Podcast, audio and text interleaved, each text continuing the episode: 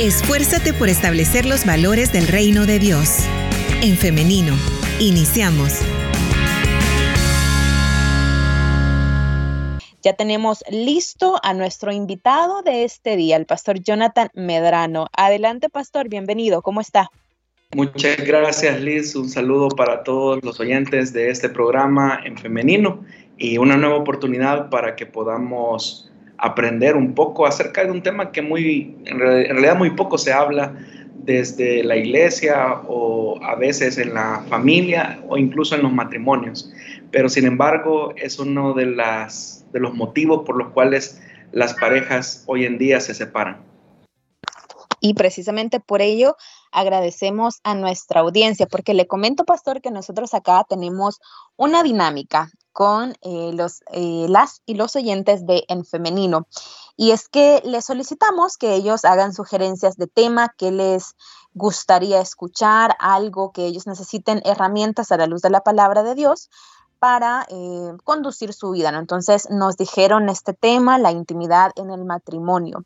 Y nos pidieron hablar de esto así en su totalidad, no solamente como lo pensamos tradicionalmente en sexualidad, sino en todo lo que conlleva la intimidad, con el objetivo, claro, de establecer relaciones sanas y plenas en donde ambas partes puedan sentir que su matrimonio es una manera de honrar a Dios y dignificarse el uno al otro. Por eso, pastor, queremos iniciar preguntando qué implica el concepto de intimidad en el matrimonio. Bueno, en primer lugar es importante mencionar, eh, Liz, que la intimidad en el matrimonio no solamente incluye las relaciones sexuales, que es lo primero que se nos viene a la mente cuando, cuando escuchamos este término. En realidad la intimidad habla de esa conexión que debe de existir emocional, espiritualmente y también físicamente con nuestra pareja, con nuestro esposo o con nuestra esposa.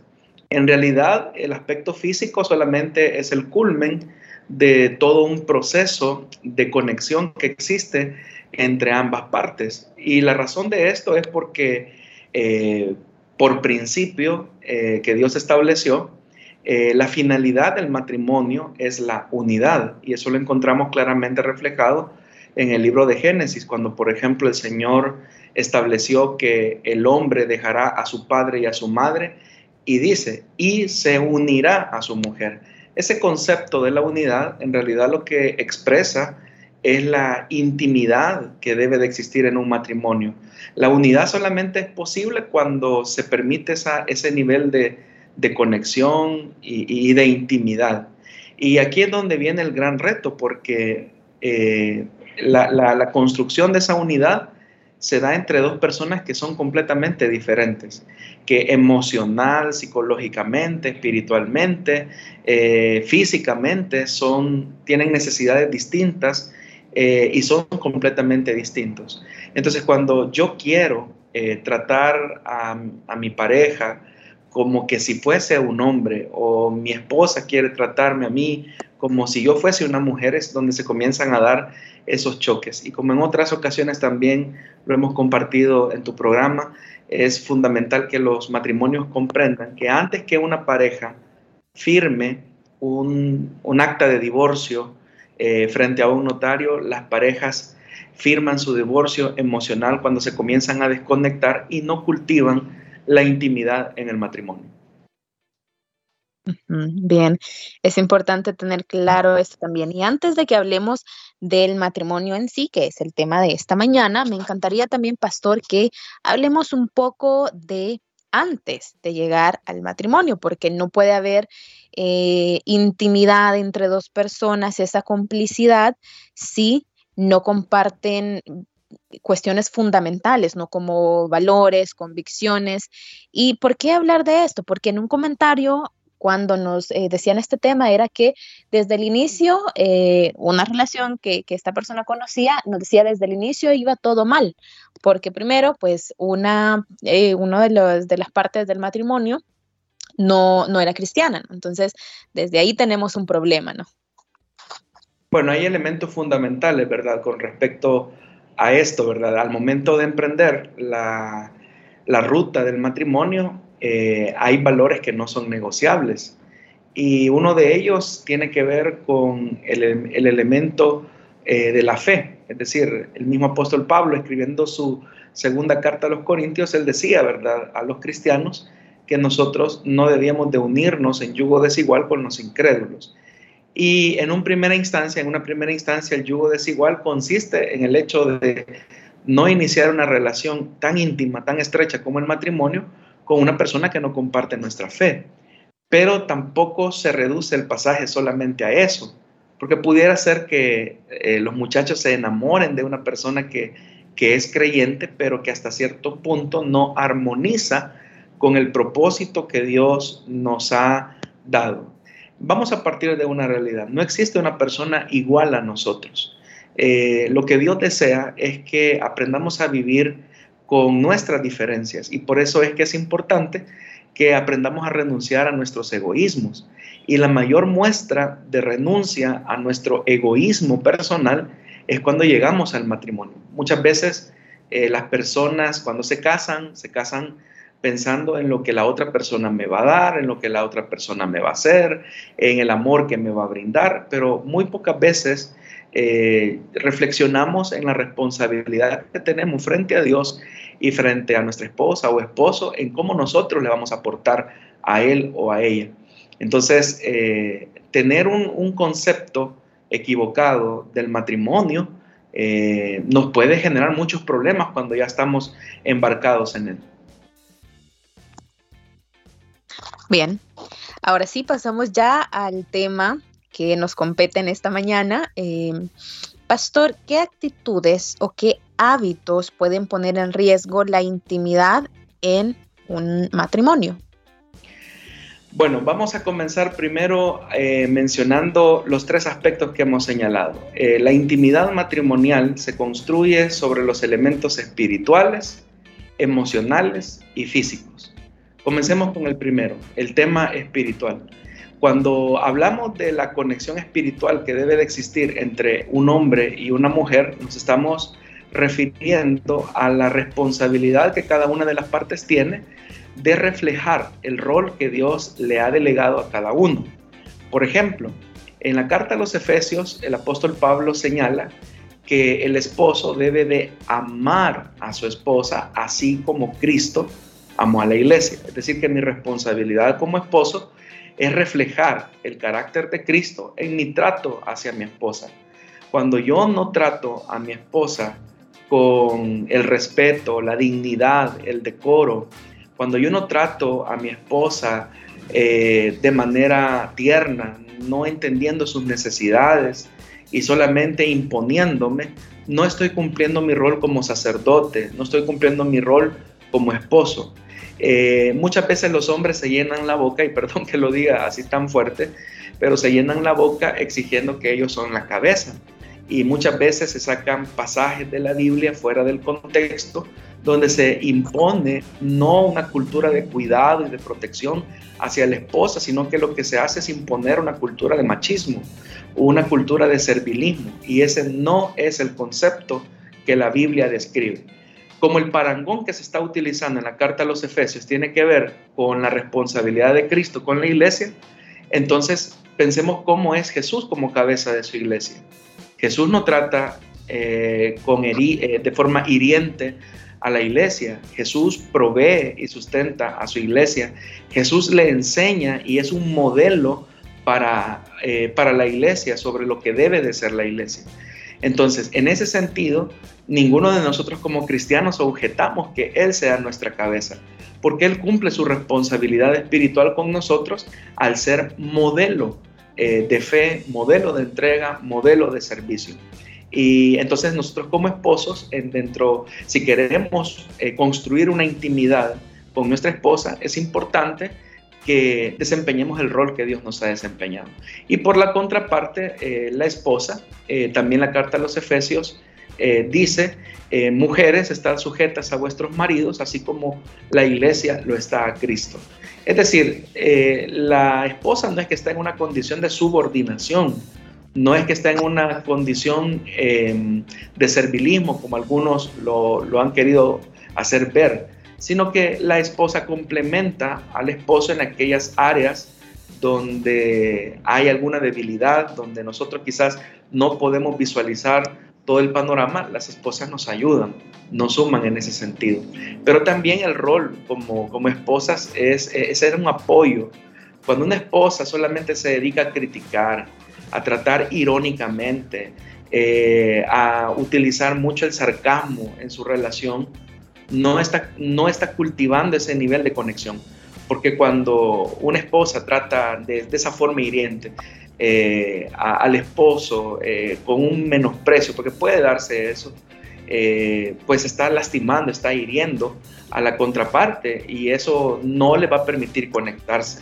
Y como ya lo mencionaba, ¿verdad? si nos desconectamos emocionalmente es muy probable que nos lleguemos a desconectar completamente hasta llegar al divorcio.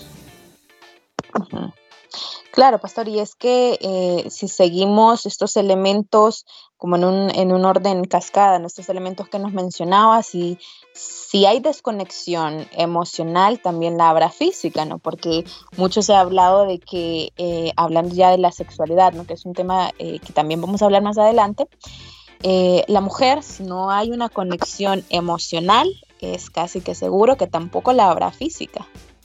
Es cierto, Elis, y ahí entramos al segundo elemento de cómo cultivar la intimidad en el matrimonio. Ya hablamos de los elementos espirituales, de cómo cada uno debe de desempeñar su rol dentro de esta relación. El esposo reflejando a Cristo, la esposa reflejando a la iglesia, para hacer de nuestros hogares un pedacito de cielo, para que nuestros hijos el día de mañana no vayan a decir mi casa fue un total infierno. No, es lo opuesto el matrimonio debe de reflejar un pedacito de cielo en esa casa, en esas cuatro paredes, como un testimonio vivo hacia nosotros mismos, entre nosotros mismos y hacia nuestros hijos. Pero un elemento importante eh, para cultivar la intimidad en el matrimonio es que comprendamos cuáles son las necesidades emocionales de nuestro esposo o de nuestra esposa. El problema de nosotros es que no cultivamos la empatía. Muchas veces queremos pensar, en el caso de los hombres, eh, sí sabemos que, estamos casados con una mujer, pero nuestro trato hacia ellas es como que si fuera otro hombre. Eh, y por eso es que hay hombres que se vuelven un poco toscos, rudos eh, en su trato, por ejemplo, hacia las esposas y no comprenden que una de las necesidades fundamentales de las mujeres es ser amadas, es ser amadas.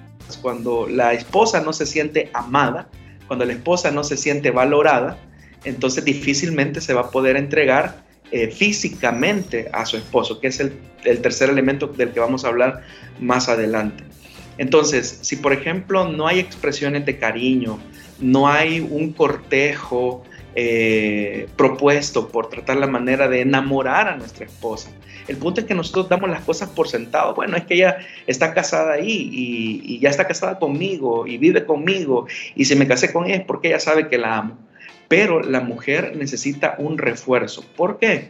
Porque su necesidad emocional primaria es ser amada y las expresiones de amor van desde gestos, muestras de cariño, palabras, eh, actitudes. Eh, cuando un esposo se comporta como un caballero, eh, con su esposa, eso no solamente seduce a su esposa, sino que coloca una base para llegar a la intimidad física. Por eso es que alguien, bueno, yo incluso en, algunas veces que me ha tocado tocar algunos temas de matrimonio, yo les he dicho a los hermanos, hermanos, antes de tocar el cuerpo de sus esposas, toquen su corazón, no podemos pedirle a nuestras esposas eh, que nos entreguen su cuerpo si antes no hemos tocado su corazón. Y por eso es importante entender la necesidad emocional de la mujer. Pero el otro elemento es que también entendamos la necesidad emocional del hombre. La necesidad emocional del hombre es sentirse respetado por su esposa. Fíjate que ahí eh, somos tan distintos, porque por un lado, el esposo tiene la necesidad de sentirse respetado. Y el respeto eh, incluye eh, palabras de afirmación, cosas como por ejemplo cuando el esposo hace algo bien y dice, eh, y la esposa le dice, mi amor, te agradezco porque tú eres muy responsable con las cosas del hogar, mi amor, te agradezco porque tú siempre estás dando el primer paso para ir a la iglesia, siempre nos motivas a servir al Señor, eres una cabeza ah, que, que tiene ese honor eh, para ser seguido. Esas palabras de afirmación en el hombre van generando eh, una, una identidad en el matrimonio, de tal forma que el esposo se siente valorado, se siente amado, se siente respetado y no tiene necesidad de que otras personas afuera le digan lo importante que es. En muchas ocasiones, cuando las esposas no reconocen los elementos de responsabilidad que tienen eh, los, maridos, eh, ellos se sienten halagados cuando alguien afuera les dice, yo veo que usted, don fulanito, es muy trabajador, o yo veo que usted es muy responsable como padre, yo veo que usted es un hombre muy emprendedor, pero se lo están diciendo afuera y con eso estamos exponiendo al peligro a nuestros esposos cuando nosotros no reconocemos eh, eso. Entonces es importante que conozcamos que la necesidad primaria del hombre es sentirse respetado y la necesidad primaria de la mujer es sentirse amada. Cuando eh, ambos se están llenando mutuamente esta necesidad, la intimidad se va eh, conectando todavía más, es decir, se está acercando todavía más. Y como lo dijimos al inicio eh, del programa, pues obviamente que el culmen de, esa conexión eh, espiritual y emocional que, se está produciendo, pues va a llegar al plano de la intimidad física. Bien, pastor, quiero ahorita que retrocedamos hacia algo que dijimos al inicio y es que el hombre es cabeza de hogar y eh, todos los, roles que desempeñamos. Esto en ningún momento, en ningún sentido, de ninguna manera está justificando o está excusando la violencia. Tenemos un comentario que nos dice, eh, sería bueno que hablaran de los hombres que golpean a la mujer y que después le dicen que ella es la que tiene la culpa de que la trate así. Por eso me gustaría hacer esta aclaración en este momento, ¿no? Todo lo que estamos hablando acá en ningún momento es una es apología a la violencia, ¿no? en ningún momento estamos justificando la violencia de ningún tipo, porque hay que recordar también que violencia no solamente son los golpes físicos, violencia también es lo emocional, lo psicológico, eh, hay violencia económica incluso. En otra ocasión podemos tocar los tipos de violencia, este tema, pero eh, quiero hacer esta aclaración acá, Pastor. Sí, definitivamente. Por eso es que mencionábamos al inicio que el modelo de cabeza, de hombre, el modelo de lo que significa ser esposo, es Cristo. Y Cristo nunca tuvo una actitud eh, misógina, Cristo nunca tuvo una actitud machista, sino que Cristo tuvo una actitud de servicio, de amor. O sea, todas las cosas que Jesús hizo las hizo como un acto de servicio y amor. Y por eso es que Jesús pudo relacionarse con mujeres. Cuando un esposo es hiriente con sus palabras, cuando un esposo eh, golpea, maltrata físicamente a su esposa, cuando un esposo abusa sexualmente de su esposa, porque se puede dar el abuso sexual, eh, lo que está haciendo no es reflejar a Cristo como cabeza. Y a partir de ese momento, cuando golpea, maltrata, insulta, denigra, ofende, pierde su calidad como cabeza de hogar y ya no está siguiendo el modelo de Cristo.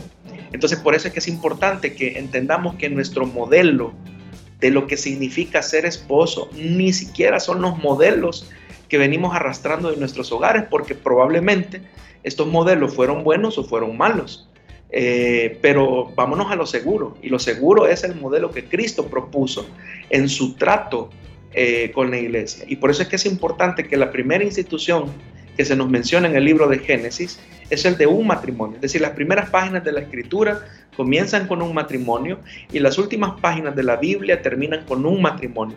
¿Cuál es el valor que el Señor le da al matrimonio y cuál es la responsabilidad que también nos entrega a cada uno cuando desempeñamos perfectamente o saludablemente más bien los roles?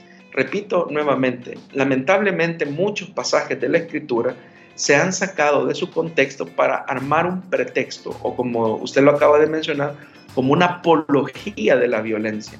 Y la Biblia en ningún momento aprueba eh, cualquier acción de violencia, de denigración o de abuso hacia la mujer o también hacia el hombre. Sí. Y bueno, pastor, si ahora mismo hay alguna mujer que nos escucha que está en una situación de violencia que puede ser incluso potencialmente mortal, entonces también desde acá nosotros eh, le, entendemos, le escuchamos, le acompañamos.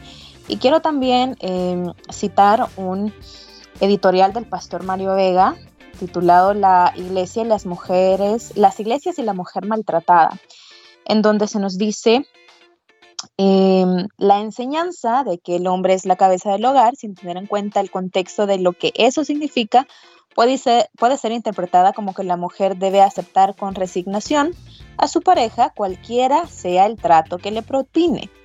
También nos dice que el matrimonio no es un contrato de propiedad y tampoco de control. No es la voluntad de Dios que una mujer sufra abusos y golpes. La violencia doméstica puede ser mortal, no debe tratarse como algo sin importancia. También más adelante en este editorial se dice que la oración y la fe en Dios es poderoso para cambiar a cualquier hombre. No debe separarse de los recursos que pueden conducir a esa transformación, como la consejería pastoral y los instrumentos de ley. Si todo ello no es suficiente, la separación o el divorcio son opciones que no se deben descartar. Esto usted lo puede encontrar en este editorial, Las iglesias y la mujer maltratada. Si quiere leerlo en totalidad, también puede enviarme un mensaje a nuestro WhatsApp y yo con gusto se lo comparto. Bien, continuando con este tema, pastor, y por cuestiones de tiempo, quiero trasladarle algunas opiniones que tenemos a través de nuestro WhatsApp. Nos dice, hermano, tengo un novio que no es cristiano, pero él me ha tratado como una dama, mientras que he tenido pretendientes cristianos casados y otros no, pero que no trabajan y no tratan a una mujer dignamente. También por acá tenemos más comentarios, permítame, vamos a darles lectura. Nos dice por acá, duele y no entiendo, nos dicen, es el único varón de mi suegra. No entiendo por qué una suegra nos dice que durante su eh, de casi 15 años trata de separar mi relación con mi esposo. Veo que es enfermizo y no deja de ofender y nosotros caminamos conforme a Dios le agrada. También tenemos opiniones a través de nuestro Facebook Live, nos dice Astrid Vega. Dios les bendiga hermanos, muy importante tema y valioso para la pareja, la cual se está perdiendo por factores externos nuestro, eh, a nuestro alrededor y falta de temor a Dios. También nos dicen eh, Daisy García Funes, excelente tema, el Señor siga derramando de su gracia en su siervo eh, Jonathan para seguir siendo de mucha bendición. Dios les bendiga. Y así tenemos muchos comentarios más, más, pero por cuestiones de tiempo me quedo con estos, pastor, para que podamos comentarlos. Bueno, quizás con la primera intervención de la oyente, ¿verdad? Que dice que tiene una relación de noviazgo con una persona inconversa y ella y él le trata caballerosamente y no se compara con otras relaciones que, él ha tenido. Bueno, nosotros no podemos colocar nuestra experiencia por encima de la palabra de Dios. Lo que usted está haciendo eh, es una abierta desobediencia a la palabra de Dios cuando nos dice que no debemos de unirnos en yugo desigual. Mi experiencia no está por encima de la Biblia, jamás, eso nunca va a ocurrir. Eh, y recuerde, eh, si usted mismo ha, detectado, ¿verdad?, que eh, a los creyentes les cuesta muchas veces coincidir o armonizar en una relación, ya no digamos a una persona que en el cortejo, en el noviazgo, pues se presenta con toda la amabilidad posible.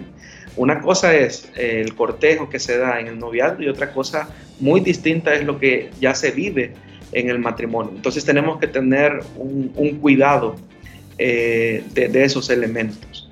El otro tema que se vuelve eh, también importante, ¿verdad? Eh, como parte de la, de la experiencia que debemos de ir desarrollando al interior de nuestros matrimonios es tener un enfoque adecuado de que también el aspecto espiritual, emocional son importantes. Pero el elemento físico, que es muchas veces lo que ocasiona eh, problemas, ¿verdad? Al interior del matrimonio, y que dicho sea de paso es uno de los causales de divorcio, es que no se tiene un enfoque adecuado acerca de la vida sexual. O sea, el aspecto físico es importante dentro del matrimonio. Y por eso es que la palabra de Dios nos establece el principio de cómo la relación debe de, ser vivida, es decir, cómo el aspecto físico los creyentes deben de, experimentarlo.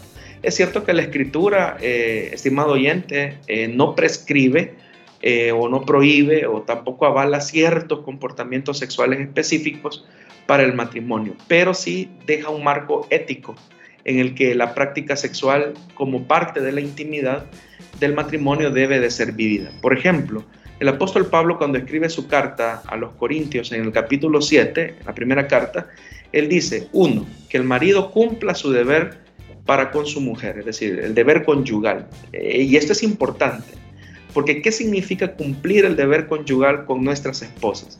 Implica todo lo que hemos mencionado durante esta entrevista, que antes de tocar el cuerpo de mi esposa, yo tengo que tocar su corazón. No es posible que hayamos tenido todo un día en el que hemos tenido un trato indiferente, donde nos hemos insultado, donde nos hemos enojado, donde hemos tenido tratos de indiferencia y en la noche el esposo quiera casi que a veces hasta tomar por la fuerza a su esposa para tener intimidad. No es así, no es así. Por eso es que la Biblia especifica, el esposo debe de cumplir su deber conyugal. Para los hombres, la relación sexual comienza con lo que ve, pero para la mujer la relación sexual comienza con lo que oye, de tal forma que el sexo en el matrimonio comienza eh, para la esposa de la mañana, desde un buenos días, desde un halago, desde un detalle, un cortejo, un acto de caballerosidad. Y, el, esposo va preparando el ambiente, va preparando las circunstancias para que la esposa finalmente se pueda entregar a él. Y también la Biblia lo dice, ¿verdad? Igualmente la mujer tiene que cumplir su deber conyugal. Entonces, eh, es importante que entendamos esto porque eh, entender el aspecto íntimo, el aspecto sexual en el matrimonio, implica eh, que nos sirvamos en amor los unos para los otros. Y ahí es donde surgen algunas preguntas como por ejemplo, hermano, ¿y qué es posible o qué es preferible hacer en el, acto físico, en el tema sexual?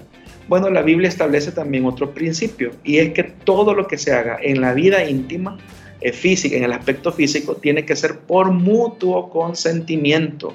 Lamentablemente, Liz, desde Génesis capítulo 3 hasta estos días, el pecado ha dañado la forma en cómo nos relacionamos sexualmente, eh, en este caso en el matrimonio. En primer lugar, porque tenemos todo un trasfondo hipersexualizado, hay un grado elevadísimo de cultura de, de cosificación hacia la mujer, eh, hay todo un contexto de machismo también. La pornografía ha destruido demasiado la vida íntima matrimonial. Hay muchos hombres que piensan que las relaciones sexuales son lo que ven en pornografía y cuando quieren replicar esas conductas en la vida íntima con sus esposas, eh, eso genera pues una, una, desilusión, pero también genera... Em, eh, un, un, desconcierto porque la esposa simplemente se siente utilizada, eh, y si a eso le sumamos, ¿verdad? Que después del aspecto íntimo que se da en el, en el área física, pues el esposo simplemente se duerme y no tiene ni siquiera una palabra de afirmación y lo que es peor, quizás no cumple físicamente a su esposa. Es decir, no le permite a su esposa llegar a un clímax en la relación sexual a través de un orgasmo. Eso eh, definitivamente que va erosionando la intimidad en el matrimonio. Así que yo creo que es importante que los tres elementos el espiritual, el emocional y el físico estén balanceados para que pueda fluir una verdadera intimidad en el matrimonio que fue lo que Dios quiso. Muy bien. Es así como vamos finalizando este programa. Me gusta esa, esa reflexión final, esa conexión entre estos tres elementos, espiritual, eh, emocional y, y, físico. ¿no?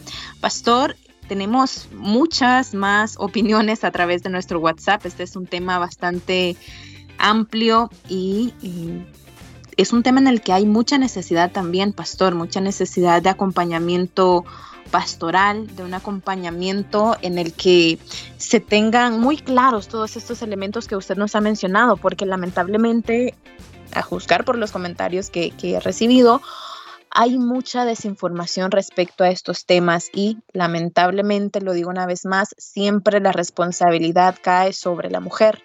Entonces, eh, no tenemos más tiempo para continuar con este tema y leer cada uno de los comentarios.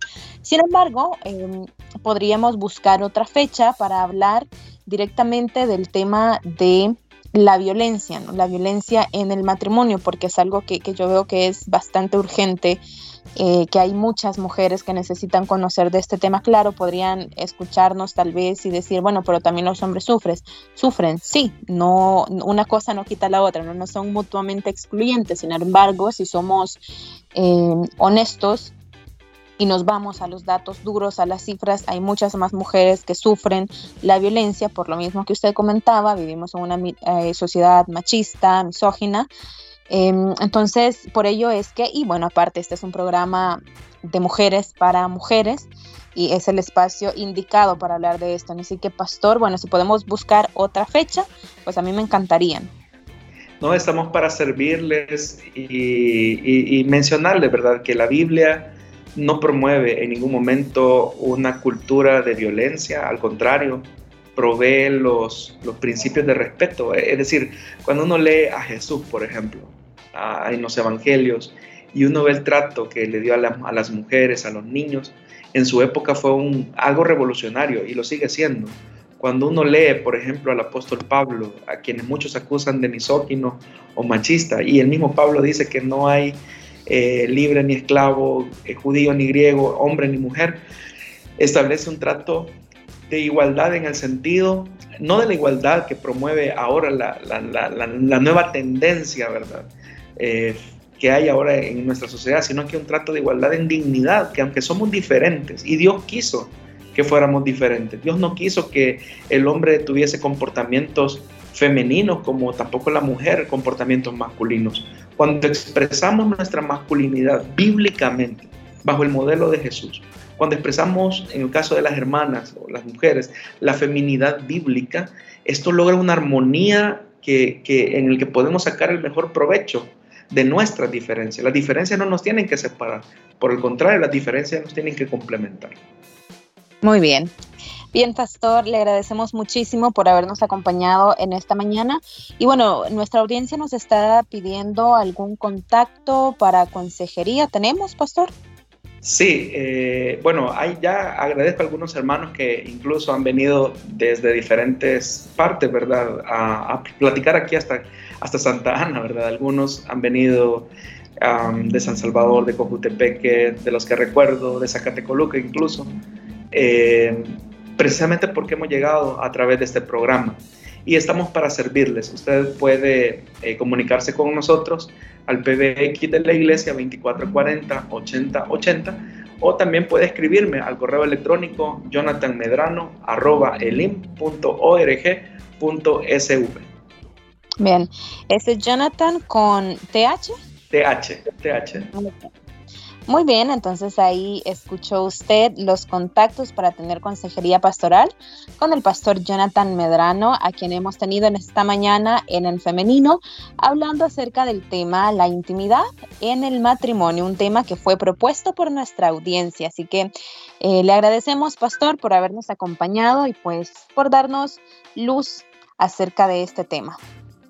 Estamos para servirles y que el Señor les bendiga. Amén, igualmente. Que tenga un feliz día, feliz eh, inicio de semana. Amén. Y ahora yo agradezco también a nuestra audiencia. Gracias por cada uno de sus comentarios, de sus mensajes son los que enriquecen nuestra conversación. Les agradecemos también por la confianza que depositan en nosotros, de compartir experiencias que a veces pueden ser dolorosas, incluso traumáticas. De verdad que valoramos muchísimo esa valentía de cada una de ustedes que ha compartido con nosotros. Ahora Quiero también agradecerles a todos en general por estar pendiente de este programa y hacerles la invitación para el día de mañana, porque si así Dios lo permite y nos da vida, mañana tendremos un nuevo programa de En Femenino a partir de las 9.30 de la mañana, siempre a través del 100.5 FM. Si nos escucha en internet, elin.org.sv y también a través de nuestra fanpage en Femenino SV, donde estamos transmitiendo en vivo nuestras entrevistas. Nos quedamos hasta acá, pero nos vemos y nos escuchamos hasta mañana. Que tengan un feliz día y muchas bendiciones.